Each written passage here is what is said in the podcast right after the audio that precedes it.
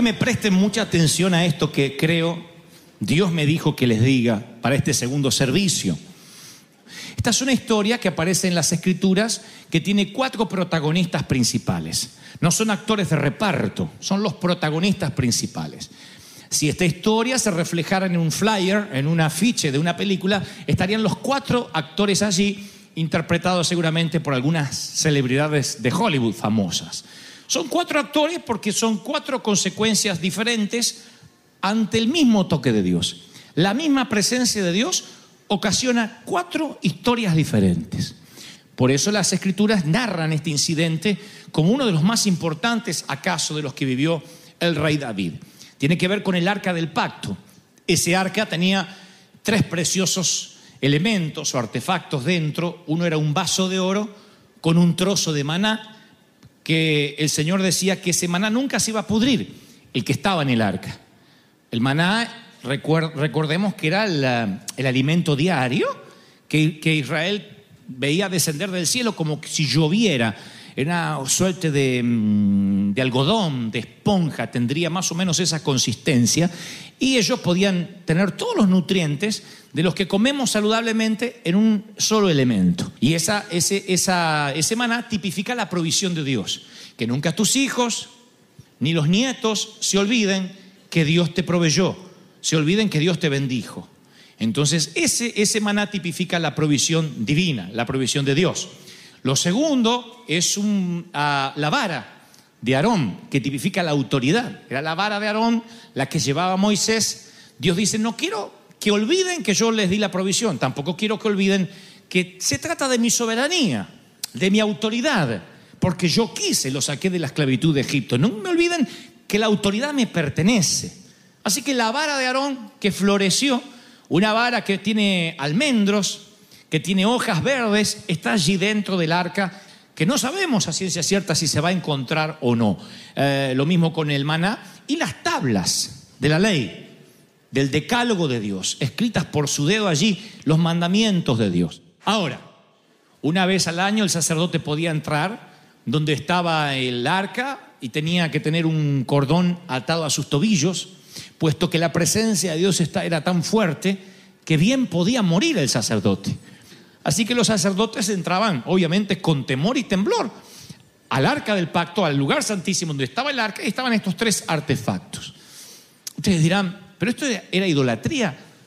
No, yo creo que, ¿qué pasaría si hoy encontraran arqueológicamente la verdadera cruz de Cristo? Yo no iría a adorarla, pero me encantaría verla. Me encantaría si está en Israel en algún sitio o si encuentran el verdadero pesebre. Yo creo que por lo menos lo protegeríamos, diría, tiene que ver con nuestra historia. Me encantaría encontrar algo real. Así que cuando voy a las escrituras y descubro que Israel no protegió el arca, que hubo un rey llamado Saúl que la olvidó por 30 años y dejó que juntara polvo, no lo puedo entender ni humanamente, ni aunque fuera rey, ni, aunque fuera presidente de la nación, no puedo entender cómo pudieron olvidar el arca. Un objeto tan divino, donde allí se manifestaba la gloria de Dios, donde los sacerdotes morían cuando entraban sin la preparación adecuada. Por eso no me sorprende que un hombre conforme a su corazón, el rey David, organice todo un desfile con 30 mil personas, con 30 mil hebreos y no sé cuántos miles de soldados de infantería para traer de regreso el arca a Jerusalén. Eso es una fiesta. Él dice, lo primero que queremos acá es lo que tipifica la presencia de Dios. Yo necesito gobernar, pero sabiendo que hay un tabernáculo.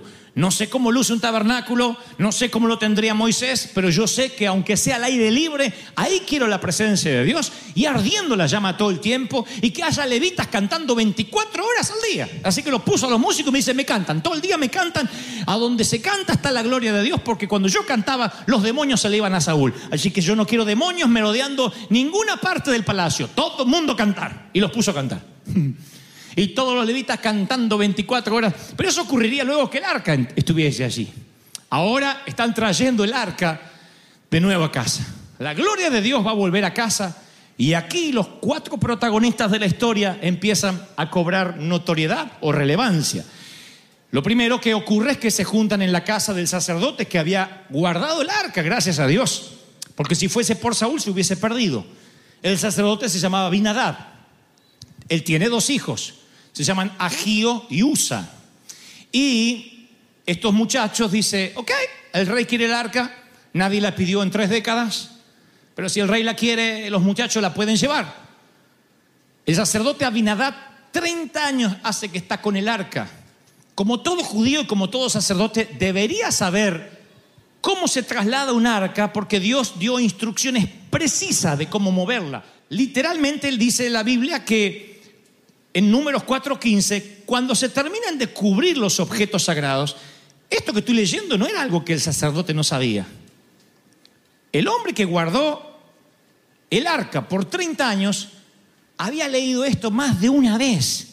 Dice, guarden todos los utensilios del santuario y cuando tengan que trasladar el arca, por favor que todos los objetos sagrados y el arca sean transportados por los hijos de Coat, por los coatitas. O sea, y, había más instrucciones que debían colocar palos de acacia, no cualquier palo, de acacia entre los aros y levantarla, cargarla en los hombros y levantarla, que no la lleven bueyes, que no la carguen al hombro como si se, tratara de bolsas de, no sé, de cal o de cemento. Esto tipifica la presencia de Dios, un respeto para llevarla. Y Dios da instrucciones precisas de quién es, cómo debe trasladarse.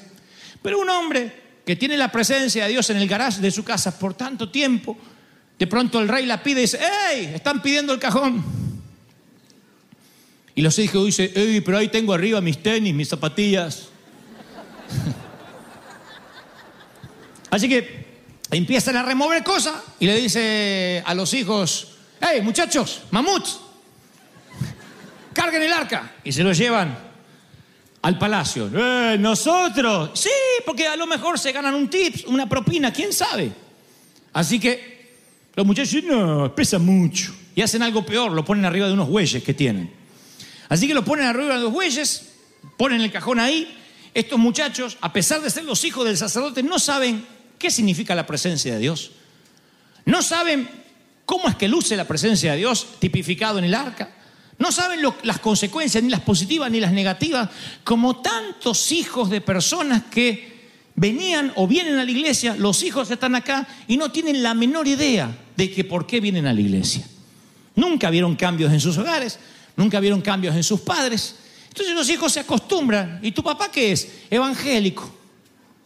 ¿Tu mamá qué es? También va a la misma iglesia. ¿Y tú qué eres? Y debo ser evangélico porque estoy en el mismo lugar siempre. ¿Y por qué tus padres van a la iglesia? No sé, porque son muy religiosos. Yo he hablado con hijos que la verdad que te dan ganas de decirle, Señor, por favor, que alguien les explique de qué se trata esto, porque a la mayoría de edad no van a pisar nunca más. Y estos muchachos cargan el arca del pacto, son hijos del sacerdote, no los hijos de un obrero común. Deberían saber el oficio del padre. Debería decir, papá, ¿hay algún requerimiento para llevar el arca? No, la cargan arriba de los bueyes. Y dice que los bueyes tropiezan, es muy pesado el arca, y entonces usa uno de los mamuts, extendiendo las manos, agarra el arca para que no se caiga. Y con todo, hasta ahí llegó la ira del Señor. Se encendió la ira de Dios contra Usa por su atrevimiento y lo hirió de muerte allí mismo, cayó fulminado al lado del arca. Murió al lado del arca.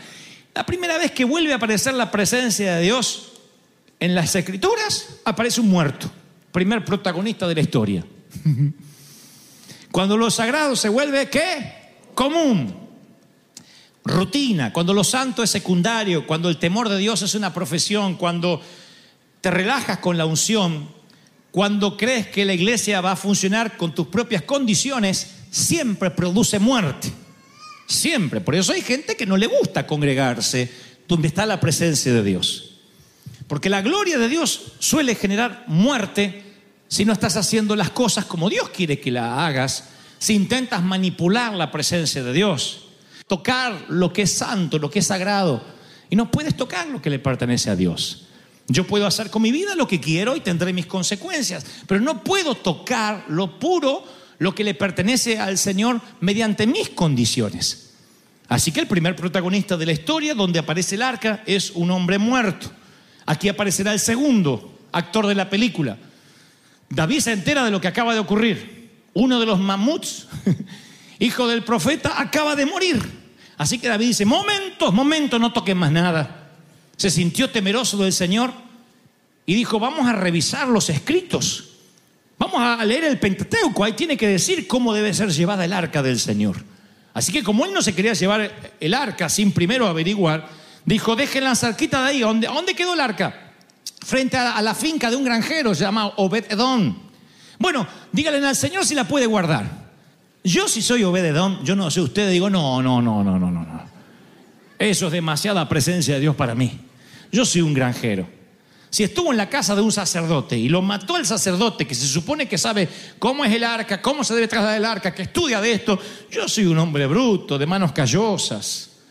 A mí pregúntenme de bueye, de vaca, de ternero, de ternera, de puercos, qué sé yo de arca. Pero dice, pero que el rey tiene que guardarla en alguna parte, en la vereda no la vamos a dejar. Justo le tapa el estacionamiento al vecino enfrente.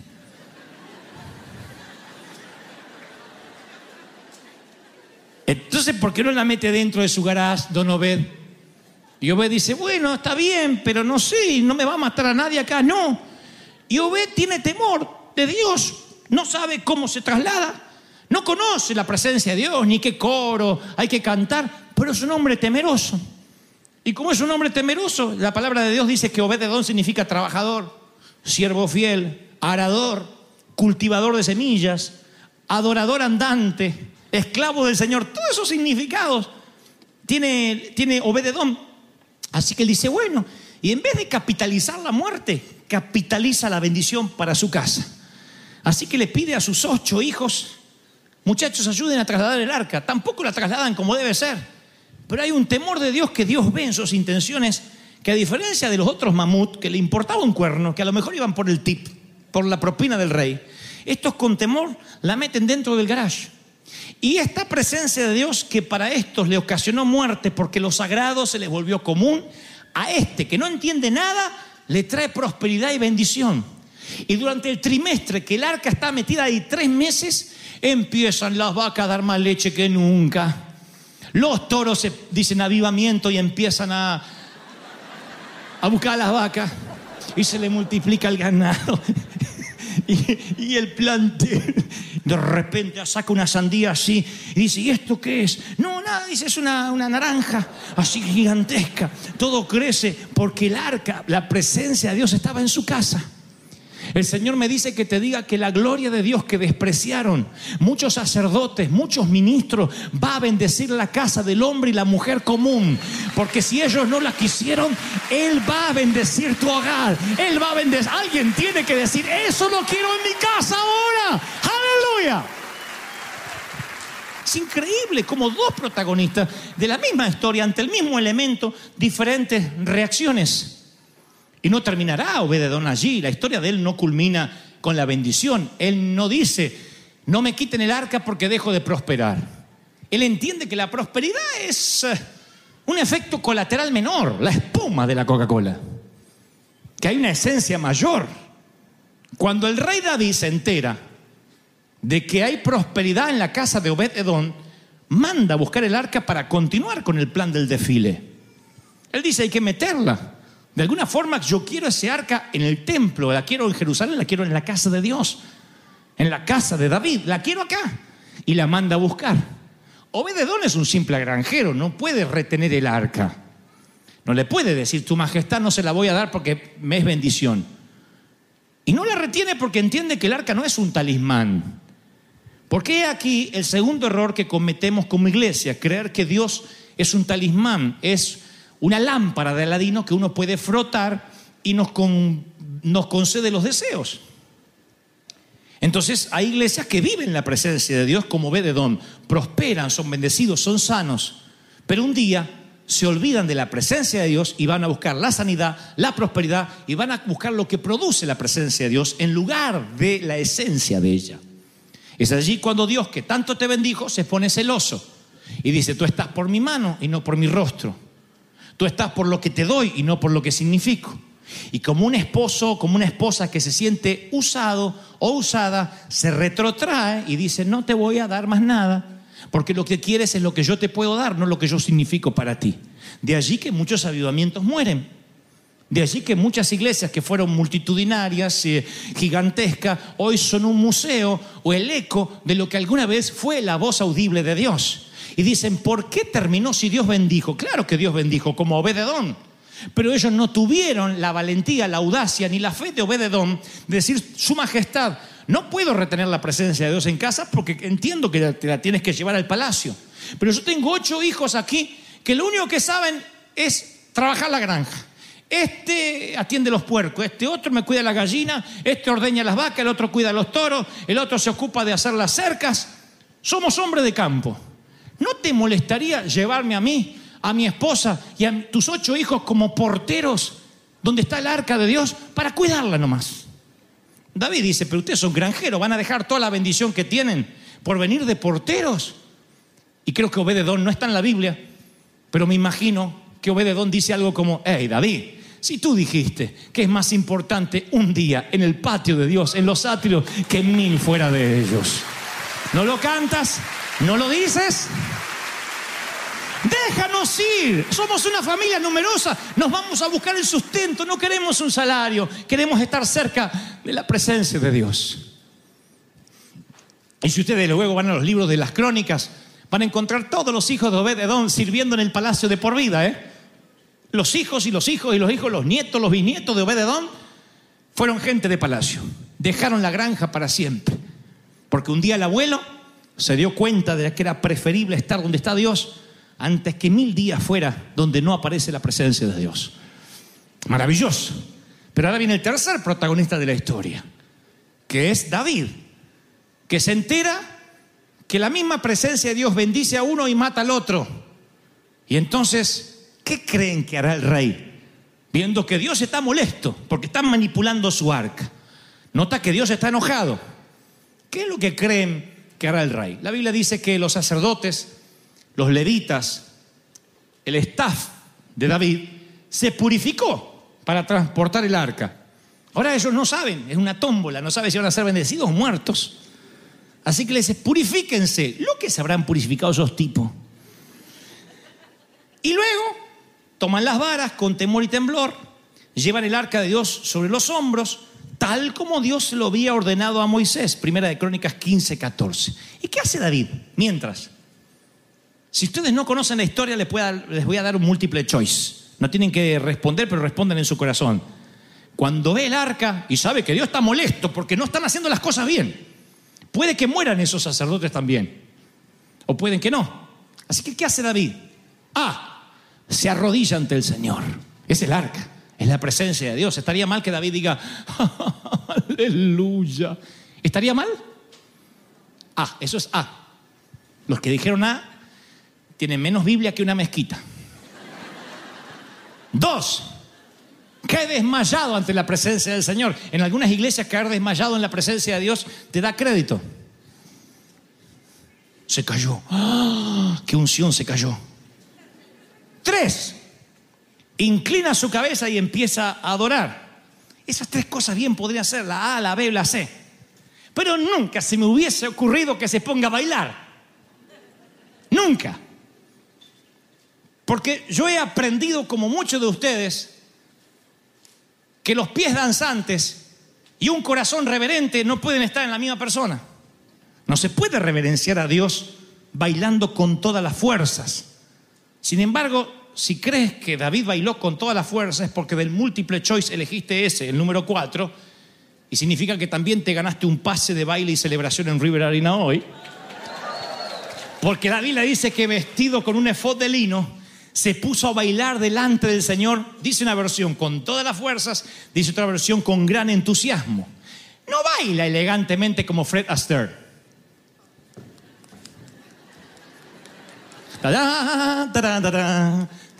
Eso estaría bien para un rey. Con un paraguas. No baila así. No la tenía la de Fred Astaire, vieron que la sé, ¿eh?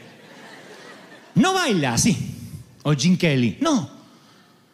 No baila elegantemente como aquellos que dicen voy a bailar para que Dios vea que estoy feliz, pero tampoco para que me anden criticando mucho. Porque yo a algunos de ustedes los veo. No, no, no, a ustedes no los veo porque yo hasta ahora me dan mucho las luz. A los de las nueve los veo. Fiesta, hoy hacemos una fiesta. Si, si le sacan la foto de arriba, el tipo está en un funeral.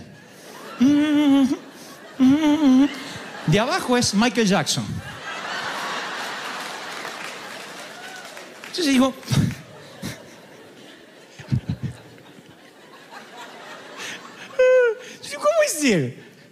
No, es que están cuidando, o sea, no quieren tampoco eh, demasiado loco.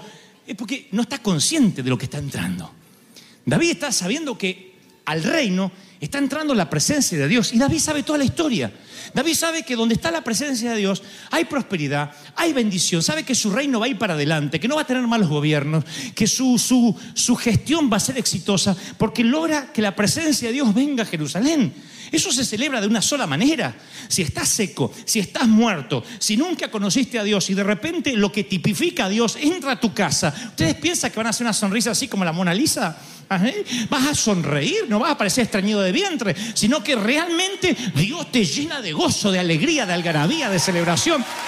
Y lo que algunos mata y otros bendice, te llena de alegría. Alguien tiene que decir amén.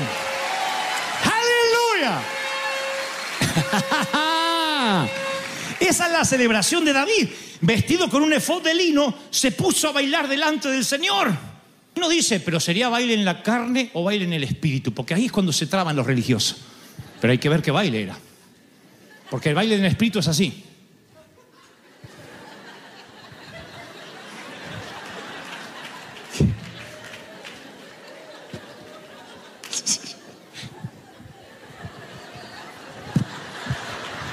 El baile del cisne es así. ¿Qué, qué? Yo si bailo, bailo, bailo, bailo. Bailo. Si la gloria de Dios está, yo bailo. Salto. El rey está en casa. El rey está en casa. ¿Cómo no vamos a celebrar? Aleluya. ¡Wow! Y si el rey está en casa, ¿no es suficiente razón para bailar? ¿O no? El rey está en casa.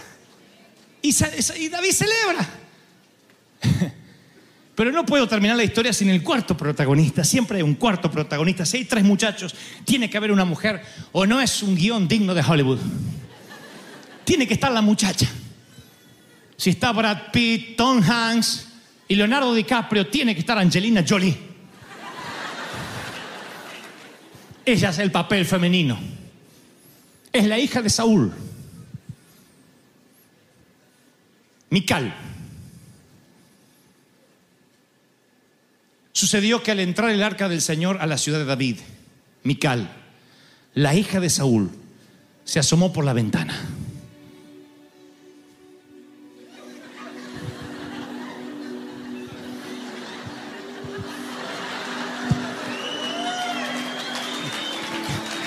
Obviamente, obviamente Mical tiene hombros más lindos que los míos.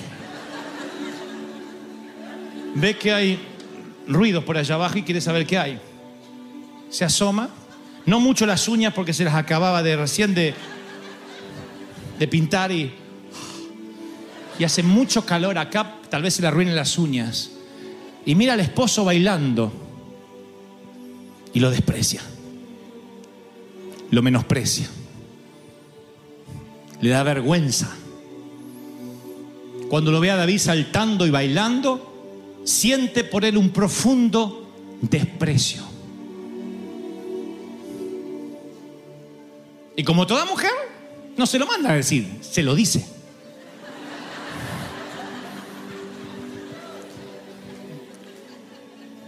Con una indirecta femenina. Fíjense si esta no es una de las frases más femeninas que ustedes van a encontrar en las escrituras. Porque si es un hombre el que lo desprecia, ¿qué le diría? David, qué vergüenza. ¿Qué estás haciendo? Pues esta es una dama y le dice, qué distinguido el rey. Oh, qué lindo, qué elegante, qué galán. Y el rey está transpirado así, en calzones, bailando. Percibo ironías en tus palabras. Sí, sí, porque bailas y te desnudas como cualquiera en presencia de las esclavas de los oficiales. Debería darte vergüenza. Ni nuestros jardineros bailan así. ¿No deberías estar en el trono y que bailen los demás? y David dice, digna hija del Padre esta. Si el viejo tuvo 30 años y nunca le importó el arca, voy a pretender que la hija le importe la presencia de Dios.